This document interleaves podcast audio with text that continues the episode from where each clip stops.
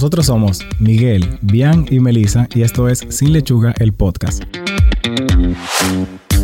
Bienvenidos a un nuevo episodio de Sin Lechuga, el podcast, tu dosis semanal de educación nutricional. Otro lunes en el que, al igual que siempre, me encuentro con mis queridos compañeros. Pero para desarrollar el tema de hoy tenemos una invitada muy especial, apasionada por el mundo digital y las marcas. Inició su carrera profesional a los 18 años, estudiando administración y trabajando en una empresa de riteo. En el 2011 fundó Solusync, una agencia creativa de branding y marketing digital que ayuda a empresas y a individuos a construir marcas y negocios de éxito. Además, ha realizado maestrías en el área de marketing digital y branding. Eh, también para el 2019 fundó lo que es Farazo, un proyecto de capacitación y consultoría para emprendedores y profesionales eh, del área. Con ustedes, María Cristal. Bienvenida, María. Muchísimas gracias por la invitación. Bienvenida. Eh, esto es Sin Lechuga siéntete a gusto, esto es algún espacio relajado, aquí no hay estrés, aquí todo es. ¿Tú has participado en un podcast anteriormente? Nunca. Ah, ah. En verdad sí, pero no lo escuché. O sea, no, no, no lo han subido todavía. Ah, ah ok. Hasta ahora somos los primeros entonces. Una pregunta, ¿qué significa sin lechuga? Miguel. Sin, lechuga. es un nombre que nosotros elegimos porque cuando, en la parte de nutrición, siempre que alguien te pregunta, por ejemplo, por una dieta, por un régimen alimenticio, lo primero que te dice es, pero yo no voy a comer lechuga y pechuga, o sea, tú no me vas a mí a poner a comer lechuga. Siempre como es el, como la frase que nosotros nos dicen. Entonces nosotros decimos ponerle ese nombre porque nutrición es mucho más que eso, o sea, entonces, para englobar como todo lo que tiene que ver con eso, eh, partimos ese como inside joke de sin lechuga. Y que una dieta saludable no es comer lechuga y pechuga. Porque la gente siempre dice como que, ay, me voy a poner a dieta. Y tú lo ves que come lechuga, pechuga, ética de soda, tuna. Sí, o sea, esa es como la dieta básica del dominicano que está a dieta. Entonces, sin lechuga es como, no, eso no es. Y que, ha generado mucha curiosidad. Todo el mundo, se, por lo menos para preguntarnos el nombre. ¿Por qué el nombre? Eso es muy común, sí. Pero sí, definitivamente no podemos negar que el Internet ha cambiado el mundo como lo conocemos eh, normalmente. En verdad. Y así también ha ocurrido con otras tantas cosas. Es tanto así que, por ejemplo, en diferentes sectores ya tuve que hay cosas que tienen Internet que antes no tenían. Bocinas, bombillos, o sea, como que todo se ha automatizado en torno al Internet. Todo el mundo, o sea, ya no hay límites. Literal. Todo es smart ahora mismo. Sí. Todo es... Pero también eh, ha ido transformando la perspectiva del sector salud y muy especialmente la forma de actuar de los usuarios que en un momento determinado tienen una necesidad que afecta a su salud. Y para nosotros es muy común escuchar comentarios de pacientes que han leído o visto cosas, ya sea por un influencer o una página de internet, que muchas veces es preocupante.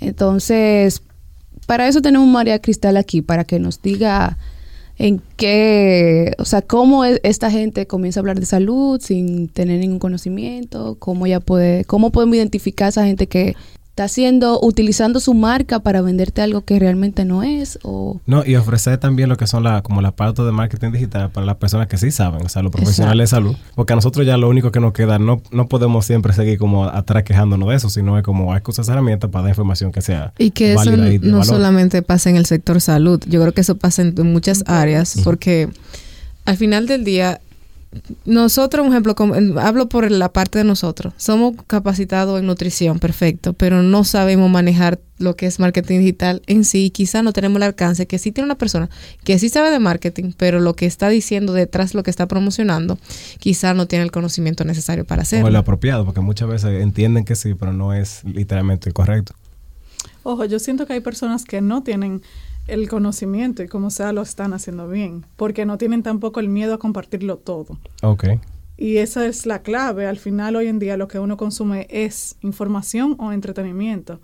Y se trata de tú compartir contenido de valor para estar al lado de los usuarios cuando ellos te necesitan. Pero, ¿qué es contenido de valor? Porque cuando a mí me dicen eso. Suena cliché ya, ¿verdad? contenido de valor es básicamente todo lo que sea información que solucione necesidades del usuario, del buyer persona, una persona que cae en tu perfil de tu público ideal, pero tú no lo sabes. Digo, perdón, pero ellos no lo saben. Entran a Google, comienzan con cómo yo hago esto o me apareció X cosa en el caso de la salud, ¿qué puedo hacer? Y llegan donde ti con, mira, yo leí esto, pero le creen al que se lo compartió. Ok. Entonces, lo importante es tú posicionarte compartiendo contenido de valor para que te encuentre la persona a ti en ese momento que presenta sus dudas. Porque todos nosotros en el momento de que tenemos una inquietud, una duda, una pregunta sobre algún servicio o producto, vamos a Internet primero, a evaluar alternativas. Cierto. Y ese es el momento en el que cada uno de nosotros tiene que posicionarse como el referente, el experto en su área. Y quien más valor te dé es a quien tú le terminas comprando. De hecho, ahora que tú dices eso, yo, me, me hace ver lo que decía Melissa al principio, de cuánto el Internet ha cambiado la cosa, porque anteriormente era como tú ibas a preguntar, tú no conoces a alguien y ya tú tenías una referencia relativamente segura de que si una persona te lo recomendó es porque lo conoce o porque lo o ha usado su, producto o servicio y sabe que esa persona sabe de eso. Cuando tú entras a Google no hay ningún filtro, tú tienes que comenzar como tú mismo a depurar y tratar de encontrar lo que es. Entonces de ahí yo diría que el dato la importancia de tú enfocarte tanto en tu marca. El mejor ejemplo, hablamos ahorita que él me decía, me gustan tus portales, pero Miguel y yo no habíamos hablado de tú a tú. Sí, en verdad. Él tiene una percepción de mí por lo que yo comparto. Sí, sí totalmente cierto. Realmente tú vas a comprobar. Eh, sí, no, ya, ya, por esa parte, la primera parte, sí, ya, lo, ya yo estoy bien. Pero realmente sí, o sea, esa parte que tú dices, tú sigues gente que tú no sabes cómo es en persona, pero ya por lo que postea, tú juzgas en base a eso. Y te hace una idea. Y eso es, o sea, eso puede ser bueno, pero también puede ser malo. Yo he recomendado personas por lo que veo que comparten. Y al final la gente me dice, ¿por qué tú me recomendaste a tal persona? Y yo, bueno, porque se ha posicionado como la persona experta en eso. Exacto. Y también, o sea, en el caso de los influencers que comparten su vida y todas sus cosas, te ven gente que, los, a los seguidores criticando y criticando que por qué tú haces esto. Y tú dices, pero quizás esa gente no sea como tú te la estás imaginando. Sí. O sea, quizás tú tienes la percepción de que es así por lo que postean en las redes sociales, pero quizás no, realmente no, no es así en la vida real. Bien, entonces yo creo que lo lógico ya sería literalmente entrar en materia y comenzar partiendo de lo que es la pregunta de, entonces, ¿qué, qué es el marketing digital? ¿Cómo nosotros podemos definir eso? Porque un problema que nosotros, que nosotros no encontramos cuando estamos hablando de este tema es que hay tantas fuentes que tienen conceptos como similares, pero no sabemos la definición así tal cual. Y a veces sentíamos como que una definición eh, definía otra cosa, que yo pensaba que branding era esto, pero que no, que ahora es marketing digital. Entonces, es muy confuso todo ese mundo ahí. No, se dice que si lo dice la marca es publicidad, si lo dicen las personas es branding. Oh, mira. Ok. Bien. Pero bueno, marketing digital es básicamente las estrategias de comercialización aplicadas a los medios digitales. El arte de tú conectar emociones con mensajes para llegarle a la gente con un mensaje de clave de lo que tú quieres venderle. Ha aplicado todo eso, igual que lo hacíamos en tradicional, en los medios digitales. Lo que sí necesita obviamente es creatividad, diseño y rentabilidad, porque al final necesita, tenemos un objetivo de negocio detrás para cada cosa, ¿verdad? No, claro. Entonces, y ahora mismo el diseño es, creo que todo, porque ya hay en las redes, yo creo que hay de todo. Entonces, como que para diferenciarte dependería más del diseño, porque al final del día puede que todo el mundo esté publicando lo mismo. Y también que antes de tú leer o escuchar, tú ves lo que hay en la, o sea, por ejemplo en Instagram tú entras y antes de tú leer el caption o lo que sea, tú lo primero que haces es ver la foto o el video. Y eso genera Pero presión. yo creo que no. El diseño obviamente, yo que me apasiona mucho el branding, el diseño es muy importante, pero hay gente que con contenido más orgánico, sin mucho diseño muy profesional, sin fotos de mucha calidad, si el mensaje es el correcto y el contenido es valioso, te llega también. No, claro, o sea, en cuanto a diseño, por lo menos yo no me refiero a una foto muy elaborada ni nada de eso, sino como que lo que tú post, o sea, la foto, el video, lo que sea, como que vaya acorde a lo que tú vayas a hablar. Claro. O que, o sea, o esté lo más limpia posible, o que sea, no sé. Pero, porque he visto como, no sé, yo he visto como videos y fotos que yo me quedo como que... El otro día me salió una publicidad de un lugar de, de depilaciones eh, con cera, láser, no sé. Y era como tan grotesco el diseño de la cosa que yo dije, Dios mío, ¿y cómo pone un, post así?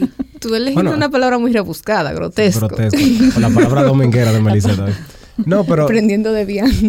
Es una, idea, es una forma de causar un impacto, pero cuando tú dijiste lo de diseño, yo pensé, de una vez me llegó a la mente una cuenta que sigue a mi hermana, que es como de poema, y literalmente un fondo blanco y la letra negra, o sea, como, parece incluso de nota, así como copiado. pero tiene muchos seguidores, la página como ha crecido mucho. Porque el contenido es de valor. Claro. Exacto. Para su público objetivo. Definitivamente. Entonces, nosotros podríamos decir que todo lo que se hace en las redes sociales es marketing digital o... No necesariamente. Mar eh, perdón, las redes sociales son parte de lo que debería de ser la estrategia de marketing digital completa, pero abarca mucho más el posicionamiento que tú tienes en los buscadores, la publicidad que tú hagas fuera de redes sociales también. Entonces, las redes simplemente son parte de tu estrategia digital. Ok. O sea, que- que las redes no son, la, no son el marketing digital. No, me pasa muchísimo eh, en los cursos. Por ejemplo, yo doy curso en Farazo de Community Management para redes sociales y el de Marketing Digital que se enfoca más en la comercialización, en cómo llegar a un público que no te conoce, porque en la parte de las redes, tu contenido y tu comunidad es lo que va creando valor. Pero tú tienes que tener un posicionamiento constante, no simplemente vender. Marketing es vender Ok. Las redes sociales, ir creando una comunidad, compartiendo ese contenido de valor, que la gente empiece a interesarse y que tú atraigas gente, o sea, tu público ideal. Pero tú tienes que tener un posicionamiento constante y estar comunicándote con ellos como un amigo más todo el tiempo, no necesariamente vendiéndoles. Ok. El marketing digital sí vende. Yo- claro, todo lo que hacemos en las redes sociales, al final, genera venta. O sea, que esa es la diferencia. O sea, cuando, si te hacemos la pregunta de cómo podemos distinguir marketing digital de lo que no lo es, es todo lo que no vaya dirigido a ventas. Mm, no necesariamente. Marketing digital tiene que tener una estrategia. Las redes sociales simplemente abrir un Instagram y ya. Eso no es hacer marketing digital, que es lo que la gente cree. Que va a abrir un Instagram hoy y mañana va a vender. El marketing digital toma tiempo. Hay diferentes estrategias, objetivos que tú tienes que definir, tus tácticas, para que todo junto, obviamente, te lleve al éxito del negocio. Pero no con abrir una cuenta de Instagram, empezar a postear sin una estrategia detrás te va a llevar a conseguir eso. Es un error muy común, porque yo he escuchado mucha gente que dice que el Instagram es como tu carta de presentación en el Internet. Yo no sé si qué tan cierto sea eso. Y si Instagram se, se cae mañana. Bueno, también, ¿verdad? ¿Qué, qué le- qué le queda a uno? Pues veremos los periódicos locales. Al- no, al final la gente debe entender que hay un ecosistema digital donde imagínate que tu página web es el centro de tu universo y todo lo demás es lo que te ayuda a generar visibilidad. Las redes sociales, por ejemplo, donde tú vas a colocar, a compartir más de lo que tú tienes en tu web para atraer a la gente allí. Pero ese realmente es el centro de tu universo, donde tú deberías de tener tu matriz y primordial. yo creo que ahí es que estamos perdidos porque mucha gente no tiene página web, está enfocado en el Instagram y entiende que todo es Instagram. o hicieron una página web con el mismo número de teléfono que aparece en Google, con los mismos servicios y no hay valor. Porque dentro de la web deberíamos de tener un blog donde es que vamos a compartir ese contenido que nos posiciona como referentes. Y yo creo que eh, lo que tú mencionaste ahorita de si Instagram se cae, aplica mucho a la página porque tú tienes mucho más control. O sea, es cierto, hay muchas aplicaciones. Mira, Vine, por ejemplo, Vine se cerró de un día para otro y la gente estaba, o sea, entendía que estaba en su, en su pico. No, y el día que de verdad Instagram cayó, hay marcas que dejaron de vender ese día. Wow. Sí, yo Porque no recuerdo tienen que su fueron como dos días, como dos días casi, o sea, seguidos. Y la gente andaba loca. Que ay, que Instagram, que si Instagram no vuelve, que ay, ay. O sea, realmente tú tienes que buscar otra forma de que la base no sea Instagram. Ya que nosotros, o sea, habíamos mencionado el, el hecho de que eh, un error es el hecho de pensar que el Instagram es como lo principal, sino concentrarse en la página y que ese sea como el universo. ¿Cuáles otros serían como los errores más comunes que uno que tú suele identificar como de es un error al momento de hacer marketing digital? Bueno, en general con el tema de las redes, el primer error que yo de verdad nunca voy a entender es la gente que abre una cuenta de Instagram, no le pone foto de perfil, no le pone una propuesta de valor en la biografía, no tiene ni una foto y empieza a seguir a todo el mundo que conoce. ¿Verdad? Yo- Y yo- automáticamente tú ves la cuenta vacía y tú no devuelves ese follow. Claro. O sea, es una, un error tan básico. Se supone que tú no vas a invitar a tu negocio a nadie si tú no lo Sí, tienes vacío. Eh, es con una bonita fachada, si es una tienda muy maniquí, o sea, esa es la fachada de tu negocio en digital. Eh, tu cuenta de Instagram al final, como tú mencionaste ahorita. Entonces, bueno, primer error. Y el segundo es no tener una estrategia, un objetivo, abrir el Instagram por abrirlo. Según el objetivo de negocio, tenemos que establecer el objetivo de marketing y de comunicación para ver qué nosotros queremos lograr. Entonces, bueno, yo necesito a futuro vender, en el caso de la nutrición, de nutrición, perdón, planes Como de- para un acompañamiento en tu forma de comer. Entonces yo tengo que posicionarme como la persona que más sabe enseñarte a comer para que un día tú me preguntes cuáles son los planes donde yo veo más información. Pero yo no salgo a decir, hola, yo te ofrezco plan de nutrición y tú no me conoces. Es otra cosa, yo he visto cuenta yo que he visto mucha publicidad que cuando tú entras de que, ¿y dónde está? O sea, que aparte de toda la publicidad que tú tienes, ¿quién tú me vas a dar? Yo he entrado a cuenta de esos famosos influencers que tú entras y todo es publicidad, o sea, que, que me dieron esta cartera, que me dieron este zapato, que me dieron esto, que me dieron... Pero ¿y tú qué haces? O sea, ¿por qué te dieron todo eso? ¿Quién tú eres? O sea, como que tú no encuentras nada de eso en, las redes sociales de ellos. No, o cuenta que es que simplemente como literalmente un catálogo de productos, no, no te aportan más nada, simplemente como yo vendo esto, esto, esto, y cada post es como de la mano con eso. ¿Y cuál es la mejor plataforma que tú consideras para hacer marketing digital? Eso depende mucho del negocio. O sea, cuando tú estableces tu estrategia, primero tú obviamente tienes que hacer un análisis de tu entorno, tu análisis interno y externo, cómo estoy yo y cómo está mi competencia o mi industria y el mercado para saber hacia dónde queremos ir. En base a eso establecer objetivos y más adelante entonces sí, bueno, ¿cuáles son las plataformas en las que está nuestro público ideal? Tú le vendes a los niños, tú te vas a ir a TikTok. Si no, tú no tienes ni por qué, porque sea tendencia, porque está de moda, no. O sea, si no tiene un objetivo detrás, no debemos de usar la plataforma. Es definir en base a tu público ideal en cuál plataformas ellos se encuentran. Okay. Todo lo que ella ha dicho me pone a pensar que esto es mucho más complejo de lo que yo he pensado toda mi vida. No, yo sabía que era complejo. Yo no, entendía la, extensión de esa complejidad, pero, pero sí, totalmente. No es tan fácil como déjame abrir un, un Instagram para, para mi cuenta de no sé qué cosa. Sí. Entonces, ya hablando de lo que de lo que es salud, ¿cómo unimos marketing digital con salud?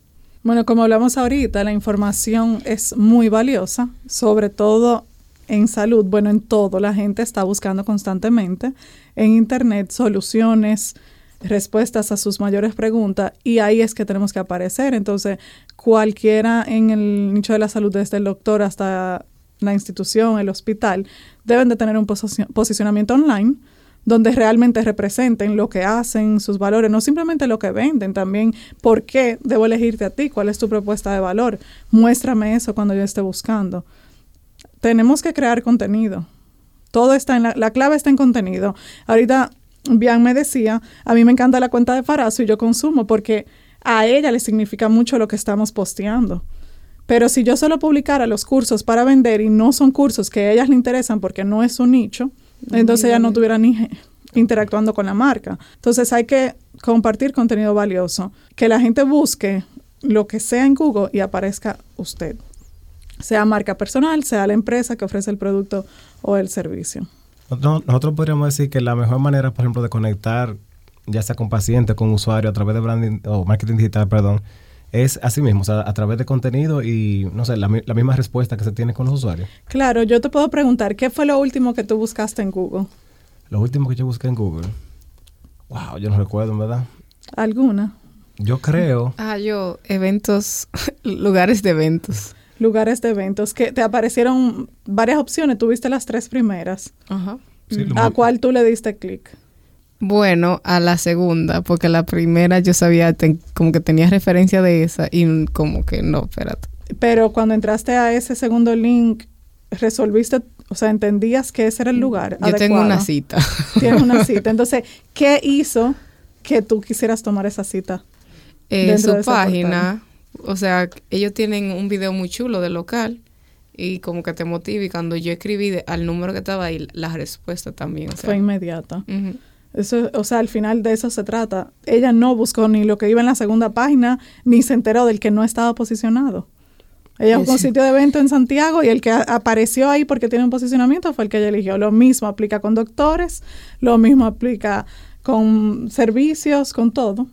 No, pero es un buen punto el hecho de que no necesariamente el primero que te aparezca en Google es la primera, o sea, la opción que tú dirías, porque bien fue por la segunda. Yo soy de las que abre los primeros cinco resultados. En base a lo que yo veo, Eliges. Elijo. Es que en el caso de la primera, es como que ya yo he escuchado y tengo como una idea clara de lo que es, y eso es lo que yo no quiero. Yo no sabré lo que yo quiero, pero yo estoy segura de lo que yo no quiero. Exacto. Pero mira, por ejemplo, yo honestamente sé, muy poquito de nutrición. Y digamos que tú me digas, siempre hablan de la dieta macro, por macro, etcétera. Y si yo salgo a buscar en Google qué es o cómo hacer una dieta basada en los macros, es así que se dice, ¿verdad? Quienes me salgan las primeras opciones son y me ofrezcan contenido que de verdad me eduque, porque tú te educas, pero tú no lo sabes porque tú te eduques. Entonces tú luego necesitas el acompañamiento del profesional. Totalmente. Pero si dentro del portal de Bian fue que yo me nutrí y entendí de qué se trataba, y ahí mismo ya me dice al final, necesitas ayuda, contáctame aquí o tenemos un app por el cual, el cual puedes medir tus macros, contáctame aquí. Ya yo tengo un referente a quien contratar. No tengo que buscar en más sitios si yo resolví mi problema. Eso es totalmente cierto. Eso, o sea, ya hemos hablado como mucho en la parte de, como de servicio, así propiamente. Pero si hablamos, por ejemplo, en la parte de educación propiamente, o sea, como yo voy, a destinar, o, mi marca va a ser destinada exclusivamente a lo que es la educación si yo quiero como conectar de una manera efectiva y que las personas como que entiendan y, aprovechen el mensaje, ¿cuál sería como la mejor forma? Yo siempre en ese tipo de contexto pienso en Johan Nature, porque la gente dice que, en, que si los captions son muy largos, la gente no lo lee. Pero yo leo todo lo que Johan pone. La gente lee, señores, si le interesa. Ahí es que es identificar a tu público, probar tipos de contenido, formato, lo que funcione, tú lo sigues replicando. Por ejemplo, en Farazo ha funcionado las frases que le hablan a la gente yo sigo haciendo las frases. La venta no funciona, yo le pongo publicidad a la venta pagada para llegarle a gente nueva o para hacer retargeting y volver a, llegarle al que ya me vio. Pero no necesariamente estoy tratando de vender. Entonces, por ponerte otro ejemplo, la RU, un bar en Santiago, a la RU le funcionan los memes. Su público, eso es lo que le gusta. Entonces, al final, tú tienes que probar formatos, ideas de contenido, lo que esté funcionando, tú lo sigues aplicando. En la educación igual, o sea, al final eso es lo que hace Farazo. Si funcionan las frases que le hablan a la gente, que le enseñan, que le educan, lo seguimos haciendo. Si funcionan los memes, seguimos haciendo memes. Si funcionan los GIFs, si funcionan los ebooks, la infografía, hay muchos tipos de contenido. Es identificar qué le gusta a tu público objetivo. Porque a veces nosotros entramos en digital pensando que sabemos lo que ellos quieren y en verdad no. Y pedir, hacer encuestas. ¿Qué tú quieres ver en nuestra cuenta? a través de una historia que ya se pueden hacer los stickers de preguntas. Que la gente te diga y valore. Si valoran los captions largos, seguir haciéndolo. Si no lo valoran, no hay que hacerlo. Uno se va adaptando. No tenemos todas las, las respuestas. Lo importante es medir para entonces continuar haciendo lo que sí funciona. Y es interesante que con eso tú marcas, o sea, tú haces remarco de lo que es prueba y error, prueba y error, o sea, no es como que tenemos la fórmula del éxito completa, o sea, intenta y vamos a ver qué tal, si resulta, sigue, si no, vamos a darle para atrás. Probar, probar y probar, y si funciona, replicarlo, y si no, seguir para adelante. Goodbye. No, pero ese concepto de, de cómo utilizar la, la, educación de diferentes formas, ahora que tú lo decías con el caso de los memes, eso, aplica mucho. Yo recuerdo que un amigo me mandó un, un meme que tenía como un pan integral, varios carbohidratos complejos y estaban hablando como de filosofía. Y no, no, no, explicaba, pero cuando me lo mandó me decía, ¿qué significa eso? Yo entendí de una vez carbohidrato complejo y por eso están hablando de qué tema profundo. Hasta eso hasta eso de educación, porque ya él pudo entender, por ejemplo, a qué se refería. Tal vez no el concepto completo, pero a, raíz de eso puede que incluso siguiera buscando. Y le dio curiosidad. Y le dio curiosidad, claro. Entonces, hay una palabrita en Internet que yo creo que todo el mundo la, la escucha y la escucha y la escucha, pero que no todo el mundo sabe lo que es, y es engagement. ¿Qué es el engagement? Mira, al final el engagement son las interacciones en común. Cuánta gente lo comparta, cuánta gente comente, cuánta gente lo mande por DM. Entonces, obviamente, mientras mayor engagement, mayor relevante tú eres para el algoritmo para llegarle, seguir posicionándote a más personas. Entonces, es la combinación de todo lo que tú haces para engage, conectar con tu público. Yo sé que mucha gente tiene la, tal vez el concepto de que como que lo más importante en una cuenta son los likes, pero pudiéramos decir que ese es o hay uno específico o es el, conjunto de todo. Los likes para mí son insignificantes. Wow. No, de verdad, mira, con el mismo ejemplo de Farazo, si yo te enseño las estadísticas que Instagram me da de los posts que mejor funcionan, a veces tienen 300 y pico de personas, lo mandaron por DM, eso me genera que más personas que no me conozcan me vea. O sea, un post orgánico me consiguió el otro día 60 seguidores nuevos. Wow. No me importa cuántos likes tenía. Yo lo que necesito es mucho alcance y que atraiga gente nueva. Yo no hago nada con los likes. Bueno, Yo te soy sincera, en mi cuenta a mí me encanta cuando está el cosita de enviar, que se, o sea, que lo enviaron a otra cuenta. Sí. Eso aquí, ay, qué chulo, lo enviaron como mucha gente, o que lo guardaron. Yo no creo mucho en el guardado porque yo guardo sin querer ah, bueno, eso sí me ha pasado. Yo sin querer le doy a guardar. A mí me ha pasado. Yo pero sí me gusta porque al final es como un Pinterest. O sea, tú vas creando carpetas de lo que a ti más te gusta. Yo, o sea, en el caso de cuando no es por error que guardo, son cosas que me interesan y quiero seguir como leerla o verla en otro momento y incluso yo lo tengo organizado como Pinterest. Sí, yo o sea, yo tengo todas mis colecciones, todas mis cosas. No puedo con Y hay veces que yo... Sí, porque hay veces que yo digo, Dios mío, yo vi esto en Instagram, pero yo lo guardé. Y tú te imaginas yo ponerme a buscar entre todos esos posts que yo guardé y que, ¿cómo será de todo esto? Después de la primera vez fue que yo hice eso. Yo tengo como cinco carpetas por eso, porque es mucho más fácil. Claro. Entonces, para finalizar, ¿cómo podemos crear un mensaje que en verdad capte la atención de los usuarios o los seguidores? Mira, hay un término que se llama el buyer persona. Es como quien dice, también le llaman el avatar, donde tú te haces una representación ficticia de tu cliente ideal, desde ponerle nombre y apellido, dónde vive, cómo vive, qué le gusta, en qué trabaja, y en base a eso tú sigues haciéndote preguntas, cuáles son sus objetivos, sus retos, qué inquietudes tiene de mi servicio, de mi producto, y tú te adelantas a las inquietudes que puedan tener antes de que te escriban, ya tú lo compartes en un contenido. Entonces, cuando ya tú sabes todo lo que es el buyer persona, tú puedes tener más de uno, necesita, tú vas creando contenido para cada uno de ellos que, ¿cómo se dice? Vamos a decirle, le adelantes la respuesta antes de que te pregunten o tengan la inquietud. Y cuando ya tú lo conoces, tú tienes el mensaje clave con qué venderle. Por ejemplo, un ejemplo que yo siempre doy en clases es, imagínate una empresa que venda un iPhone. ¿Cuánta gente no vende un iPhone? ¿Qué necesita una gente que va a comprar un iPhone? Que tú se la ponga fácil, que, le, que pueda pagar online con tarjeta de crédito, que sea con delivery, que tenga un programa de lealtad para comprar otro el año que viene. O sea, todo esto son necesidades de la gente. No, el producto viene perfecto. Tú eres que tienes que acomodar y en base a eso viene tu mensaje clave. Porque tú no simplemente estás vendiendo un iPhone, tú estás vendiendo soluciones, experiencias a problemas. Yo creo que esa es la respuesta, soluciones, experiencias a problemas. Bueno, yo no sé ustedes, pero yo he aprendido aquí. Yo después de aquí ustedes van a ver cambio en mi Instagram. Sí, no, yo, también. mi Instagram y todo mi, mi, mi, mi, marketing digital va a ser diferente, nada más no Instagram. Así que pronto lo verán en mi página web. ¿Tú sabes qué me pasó hoy? Yo empecé a llamar a tiendas para, diga tú, tiendas no, casas de novia le dicen, para ver vestidos de novia. Y bueno, me recomendaron una, yo iba camino allá, pero le digo a una compañera, porfa, busca en Google como otras opciones y vamos llamando para averiguar. La primera que yo llamé, le digo, hola, quiero saber cuál es el proceso de, para trabajar con ustedes. Ah, no, tú transfieres mil pesos y ponemos una cita, puede ser para mañana si tú transfieres hoy. Y yo le digo, ajá, pero ¿cómo consiste el servicio? ¿Cuál es la experiencia que yo me voy a llevar? Me dice, no, tú transfiere los mil pesos. Y yo, ajá, pero yo te voy a transferir mil pesos para ir a verte. Y me dijo, exactamente. Oh, wow. Y yo le dije, ah, ok, gracias, y colgué.